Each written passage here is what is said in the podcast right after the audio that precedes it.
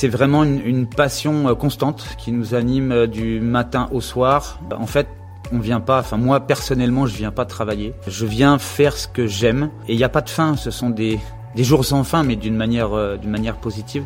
On est habité par ce qu'on fait, on vit notre projet, nos projets. Et ils ne s'arrêtent pas à la porte de la salle, ces projets. Donc on est tout le temps dedans. On doit trouver des solutions parce qu'en face de nous, on a des athlètes qui nous disent euh, voilà, là j'y arrive pas, je comprends pas, je sens pas, je vois pas. Nous, on est des metteurs en scène, en fait. Les acteurs, c'est eux. Nous, on n'est que des metteurs en scène. Mais en fonction de la lumière, du temps, de, de l'humidité, c'est à nous de bien les mettre en scène. Et ça, ça se fait tous les jours. Bonjour et bienvenue dans Œil de coach, un podcast de la rédaction du groupe Nice Matin qui vous emmène au plus près du terrain. Œil de coach, c'est une rencontre, un échange, un voyage au cœur des vestiaires, au contact des entraîneurs professionnels. Dans le domaine du sport, les coachs sont des mentors. Du début à la fin, ils prennent en main les sportifs, les conseillent, les guident et les rassurent pour les amener jusqu'au plus haut niveau. Mais leur engagement total n'est pas toujours compris et la fonction n'a rien de facile. Ça tombe bien, ces acharnés de travail vont tenter de l'expliquer, de la décortiquer, de se livrer aussi. Des entretiens à retrouver chaque semaine. Je suis Vivien Seller et pour ce premier épisode, je vous emmène à la rencontre de Rodolphe Boucher, entraîneur au Pôle France de gymnastique et à l'Olympique d'Antibes. Œil de coach, épisode 1, partie 1, c'est parti. Rodolphe Boucher nous reçoit aujourd'hui au Pôle France de gymnastique d'Antibes, une véritable pépinière de talent. On est installé avec Rodolphe au calme dans un des bureaux de la salle. Bonjour Rodolphe. Bonjour. Pour commencer, est-ce que tu peux déjà te présenter à nos auditeurs? Alors, je suis un des entraîneurs du, du Pôle France de gymnastique euh, d'Antibes, un des entraîneurs aussi de l'équipe de France masculine. Euh, je suis arrivé en 95 et euh, voilà, j'ai entraîné dans tous les secteurs euh, d'activité du pôle avec des gymnastes euh, âgés de 11 ans jusqu'à maintenant 30 ans avec Samir Saïd qui est en préparation des Jeux Olympiques de Tokyo. Et j'ai été aussi pendant deux ans, j'ai assuré la, la fonction de, on va dire, de directeur technico-administratif du pôle. Et une collègue est venue prendre le relais parce que avoir cette double mission en préparation des Jeux, c'était très très compliqué. Et, et, à, et, et, à, force de faire beaucoup de choses, euh, voilà, ça, ça, devient très dur et il faut faire bien les choses avec nos athlètes. Ton, ta région d'origine, ton âge en deux mots? Alors moi, je suis euh, angevin d'origine. Euh, J'ai eu 50 ans il y a allez, une petite semaine et ça fait exactement 25 ans que je suis en, enfin sur Antibes. Angevin d'origine, mais antibois de cœur maintenant depuis 25 ans. Ce métier d'entraîneur, on en entend souvent parler, que ce soit dans les médias, dans, la presse de manière générale. On saurait à peu près tous le, définir, la fonction. Euh, mais comment toi, tu le décrirais? C'est quoi ce métier? Alors ce métier d'entraîneur de, haut niveau, euh, je crois qu'il y a une donnée supplémentaire par rapport au métier d'éducateur ou voilà, c'est vraiment une, passion euh, constante qui nous anime euh, du matin au soir. Euh, en fait, on vient pas, enfin moi personnellement, je viens pas travailler. Euh, je viens faire ce que j'aime. Euh, et il n'y a pas de fin. Ce sont des, des jours sans fin, mais d'une manière, euh, d'une manière positive. On est habité par ce qu'on fait. On vit notre projet, nos projets, et on est, ils, ils ne s'arrêtent pas à la porte de la salle ces projets. Donc on est tout le temps dedans. Et notre, notre travail, c'est d'apporter tout ce qu'il faut à chacun de nos athlètes pour que eux soient performants. Est-ce que tu as su rapidement que tu voulais en faire ton métier quand tu étais jeune? Est-ce que c'est venu au fil des expériences, des stages peut-être? Au tout début, euh, je voulais m'engager dans l'armée de métier. Euh, J'étais parti pour euh, rentrer dans soit dans le GIPN, soit dans le GIGN. Et puis des petits problèmes physiques ont fait que j'ai pas pu rentrer en école de sous-officier. Et donc je suis parti en fac de STAPS puisque j'étais gymnaste aussi, pas de haut niveau, mais gymnaste. Et puis j'ai eu mes diplômes en STAPS, j'ai commencé à travailler en collège. Euh, je, je, je, préférais, j'ai rien du tout contre contre le PS et, et j'ai beaucoup de collègues qui sont profs de PS et, et on est tous bien potes et, et voilà. Mais euh, je passais une heure et demie sur un stade et je passais huit heures dans une salle de gym et voilà, les 8 heures de la salle de gym, je les voyais pas passer. Donc je me suis dit, c'est ça que je veux faire. Et donc euh, j'ai passé mes différents diplômes d'État. Et puis ensuite, je suis arrivé sur Antibes en 95 pour passer mon BE2 à l'époque, diplôme d'entraîneur de haut niveau. Et puis, euh, bah, l'opportunité a fait qu'on m'a proposé de rester, puisque mon profil les intéressait. Et donc, je suis jamais reparti. J'ai commencé la gym, j'avais euh, 7 ans. J'ai commencé par le judo, puis ensuite euh, la gym. Et le, premier jour où ma maman m'a emmené euh, dans une salle de gym, j'ai dit c'est ça que je veux faire et je, je voulais plus en repartir. Et est-ce que ce métier ressemble à la vision que tu t'en faisais avant de rentrer vraiment dans le vif du sujet Maintenant, tu le connais, tu es rodé. Est-ce que quand tu es arrivé, tu t'es dit, OK, j'imaginais ça ou pas du tout? Oui, je, je, savais, je savais ce que je voulais faire de ce métier. Je savais que c'était un métier euh, atypique. Je ne savais pas que je ferais du haut niveau. Euh, moi, ce qui me, ce qui me passionnait au départ, c'était de de transmettre, de faire progresser, moi-même de progresser en tant qu'entraîneur. Euh, et j'entraînais des garçons, des filles. Euh, je passais 8 heures dans la salle, je passais mes vacances à l'entraînement. Ça me plaisait de transmettre, de voir les autres progresser, qu'on réussisse ensemble, qu'on traverse des galères ensemble. Et c'est ça qui me plaisait. Après, le haut niveau, c'est à une dimension euh, euh supérieure, mais euh, le, le fond et la passion et, et l'amour de ce métier reste le même, qu'on fasse du club, de l'animation ou du haut niveau. Enfin, moi, c'est comme ça que je le sentais, et c'est comme ça que j'ai transformé. Euh, je me suis expertisé dans beaucoup de domaines pour euh, bah, pour vivre mon, ce métier pas que d'un d'une seule euh, dans un seul chemin ou pour ne jamais être bloqué en fait parce que ce qu'il faut savoir c'est qu'on entraîne des êtres humains et l'être humain est très complexe et, et c'est ça qui me, et c'est ça en fait qui me botte. C'est la complexité de l'être humain. Rentrer dans cette complexité, affronter les difficultés, trouver des solutions et, et s'en sortir. Et le plus souvent possible, gagner. Voilà. Justement, je crois savoir que tu es aussi préparateur mental. Ça va un petit peu dans, dans ce que tu nous disais précédemment. Ça veut dire qu'on est obligé de se diversifier quand on fait ce métier? Oui, parce que euh, on, on ne sait jamais tout. Euh, moi, en tant qu'entraîneur, j'en apprends tous les jours. J'en apprends tous les jours au travers de mes lectures, de mes euh, des, des, échanges que j'ai avec des collègues d'autres sports, puisque j'ai la chance de faire partie aussi de du réseau de, de formateurs de l'INSEP. Donc euh, voilà, je touche à beaucoup d'activités. Je partage avec beaucoup d'autres entraîneurs dans d'autres activités. Et donc, c'est on n'est jamais sûr de rien. On a il y a toujours quelque chose qui arrive de nouveau auquel on doit s'adapter, on doit trouver des solutions. En fait, nous, on se définit un petit peu comme ça. Enfin, moi, je nous définis un petit peu comme ça. On est des entraîneurs-trouveurs. Euh, il y a les enseignants-chercheurs avec qui on travaille, et nous, on est les entraîneurs-trouveurs. On doit trouver des solutions parce qu'en face de nous, on a des athlètes qui nous disent euh, voilà, là, j'y arrive pas, je comprends pas, je sens pas, je vois pas.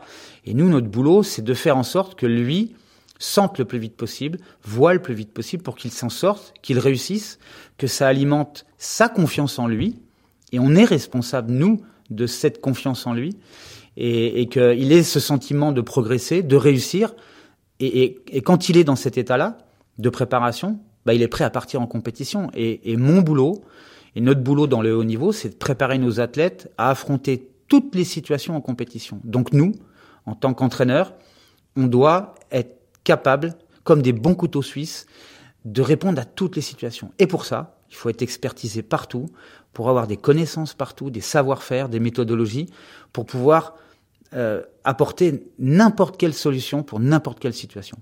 Du coup, euh, c'est peut-être un peu banal, mais est-ce que la première qualité à avoir euh, pour un entraîneur, c'est l'écoute finalement? Complètement. C'est c'est l'écoute parce que le, la meilleure personne qui va, qui se connaît, euh, c'est l'athlète. Et, et, quand l'athlète euh, est capable de communiquer avec son entraîneur, de lui expliquer ce qu'il ressent, ce qu'il, ses difficultés, ses problématiques, en fait, il donne les clés à l'entraîneur qui, lui, va chercher des voies, des, des, des chemins, euh, et, et, ensuite mettre cet athlète sur ce chemin. Et, et donc, c'est l'athlète, plus l'athlète renseigne au mieux son entraîneur, plus son entraîneur a de bonnes précisions et il peut répondre avec autant de précision à, cette, à cet athlète. Nous, on est des metteurs en scène, en fait. Les acteurs, c'est eux.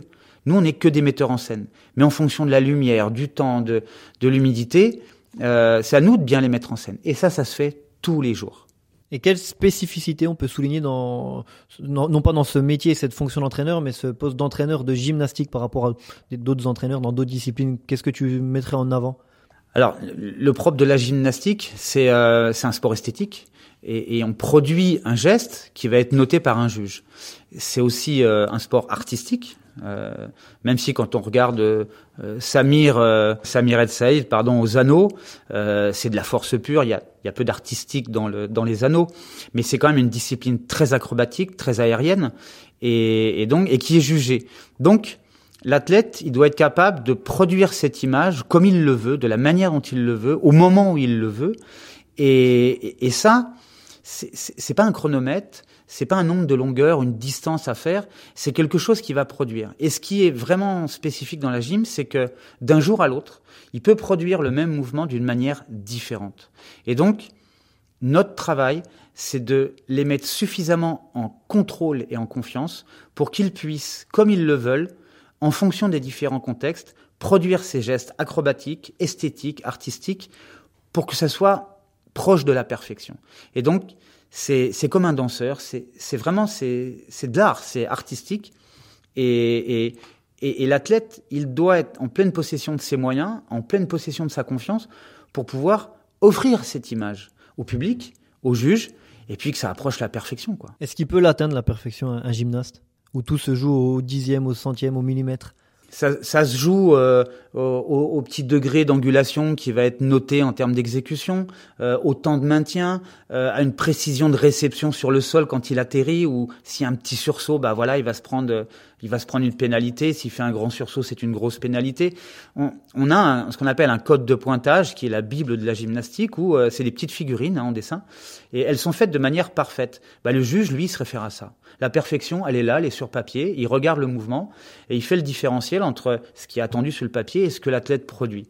Donc la, la perfection, elle, elle n'est pas possible parce que c'est un être humain qui le fait, c'est pas des petits robots.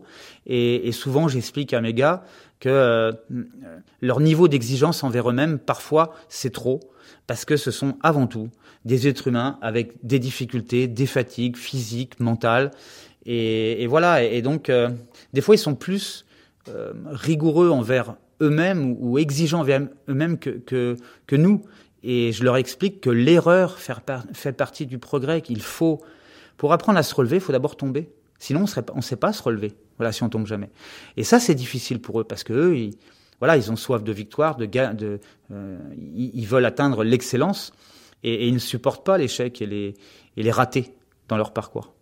À quoi ressemble une, une journée euh, un petit peu type pour toi? On imagine qu'il n'y a pas vraiment d'horaire euh, fixe et précis euh, bah, c'est levé tôt, hein, parce qu'on commence l'entraînement à 8 heures, puisque dans le cadre du double projet, nos athlètes, ceux qui sont collégiens et lycéens, bah, vont à l'école hein, pour préparer leur métier, puisque la gymnastique, c'est une partie de leur vie, mais il faut aussi qu'ils préparent leur métier d'homme après la gymnastique. donc c'est 8 heures, 10 heures entraînement. Les seniors s'entraînent un petit peu plus longtemps. Samir Saïd, lui, a une préparation physique en extérieur avec un avec des disciplines qui sont euh, plus propres à sa passion, on va dire autour de la boxe, du MMA, du jiu-jitsu. Il fait aussi beaucoup d'athlètes. Euh, voilà, il il s'athlétise. Et puis ensuite, euh, bah, nous les entraîneurs, on rentre chez nous, on travaille, on se réunit, où on cherche. et puis retour à l'entraînement à 15 heures. donc les athlètes, eux, vont à l'école. Euh, ils enchaînent deux heures de cours, ils vont à la cantine, ils réenchaînent deux heures de cours, et on récupère euh, tout le monde à, entre trois heures et trois heures et demie sur le, sur le pôle ici. Et puis euh, ensuite, on est parti pour quatre heures, quatre heures et demie d'entraînement, voilà, jusqu'au soir. Et puis le soir, bah, nous, on rentre, on travaille, et puis nos athlètes, bah, eux, ils rentrent chez eux, ils font leurs devoirs. Et puis c'est comme ça le lundi, mardi, mercredi, jeudi, vendredi et le samedi matin. Voilà. Comment se, se passe la préparation d'une séance d'entraînement? On a un profil type qu'on affine au fur et à mesure. On, comment ça se passe? On a une planification au départ, on sait à quoi on se prépare, on connaît nous les, on va dire les différentes étapes de la planification, de la préparation. Donc on connaît, on va dire l'autoroute de notre préparation de performance, mais ça se passe jamais comme on a prévu. Et donc euh, bah, tous les jours, chaque jour est un premier jour. On sait ce que l'on doit atteindre le soir ce qui serait l'idéal d'atteindre le soir, euh, à nous, toute la journée, de mettre en scène pour que, euh, au maximum de ce qu'il est capable de produire dans la journée, l'athlète puisse atteindre ses objectifs et qu'on fasse ce feedback derrière avec eux en fin de séance en leur disant, voilà, on en était là, on voulait ça, on a réussi ou pas. Il y a des sports où les compétitions reviennent chaque week-end, euh, beaucoup dans les sports collectifs. Euh, on s'y habitue, c'est un, rodage. Euh, vous, c'est plus irrégulier. Alors, on va pas même pas parler de la période Covid, parce que pour le coup, c'est un petit peu, c'est vraiment particulier. dans la tête, est-ce qu'il y a un mode entraînement à avoir et un mode compétition? Je parle vraiment des entraîneurs, même pas des athlètes pour le moment. Mais est-ce que vous, vous devez vous, vous réguler, vous préparer? Ce week-end, il y a une compétition. Pendant un mois, il y en a plus Alors, on connaît les dates des compétitions. Il y a le championnat de France du top 12, donc là, on sait que c'est une période bien précise. Championnat de France par équipe du top 12, donc on a ici euh, beaucoup d'athlètes qui s'y préparent, et pas forcément que pour Antibes, puisqu'on a l'équipe d'Antibes qui est championne de France, mais on a d'autres équipes aussi, puisque ce sont des athlètes qui viennent de partout, de tout le territoire, et qui s'entraînent avec nous ici. Et donc, on, on, on les prépare à essayer de nous battre en quelque sorte. Donc c'est des fois c'est un petit peu en fin de préparation, c'est un petit peu un petit peu tendu, mais ça reste bon enfant. En deux mots, juste pour resituer pour nos auditeurs, il y a le club d'Antibes et au même endroit le pôle France de gymnastique, c'est-à-dire que des gymnastes de Valoris peuvent s'entraîner avec les autres du pôle France et le week-end d'après être opposés à leurs copains. Voilà, exactement. Donc ça m'arrive très très souvent d'entraîner euh, mes gyms toute la semaine et de les retrouver contre nous, équipe d'Antibes, bah, le week-end. Donc ça c'est un petit peu euh, c'est un petit peu marrant. Donc c'est bien parce qu'on connaît leurs points faibles et puis eux aussi. Euh, donc on a cette, toute cette étape du championnat de France et puis ensuite on a le, la grosse partie des compétitions internationales avec les championnats d'Europe, les coupes du monde, les championnats d'Europe, les championnats du monde et puis bah, cette année on l'espère les Jeux olympiques. Et donc on sait que dans certaines périodes euh, pour faire très simple, on a des périodes de développement euh, du potentiel acrobatique, physique, etc. Donc là, on rentre vraiment dans le dur de la préparation, on, on met le physique à rude épreuve et le mental aussi. Et puis on a des périodes plus compétitives où là on est dans l'affinement, on est dans l'affûtage. Et, là, euh, je, dirais que les deux périodes sont, plaisantes parce que l'objectif n'est pas le même. Euh, voilà, mais, moi ce que j'apprécie encore le, enfin, le plus, c'est vraiment les périodes compétitives où là on est dans le précis, on, règle au millimètre, euh, au degré près. On, voilà, on aiguise le, on aiguise le mouvement. Et ça, c'est vraiment plaisant parce qu'on est en fin de préparation et, l'athlète, il est en pleine conscience, en pleine conscience, en pleine confiance. Et puis il est à bloc, quoi. Et nous, on est tous à bloc. Et là, c'est vraiment le kiff.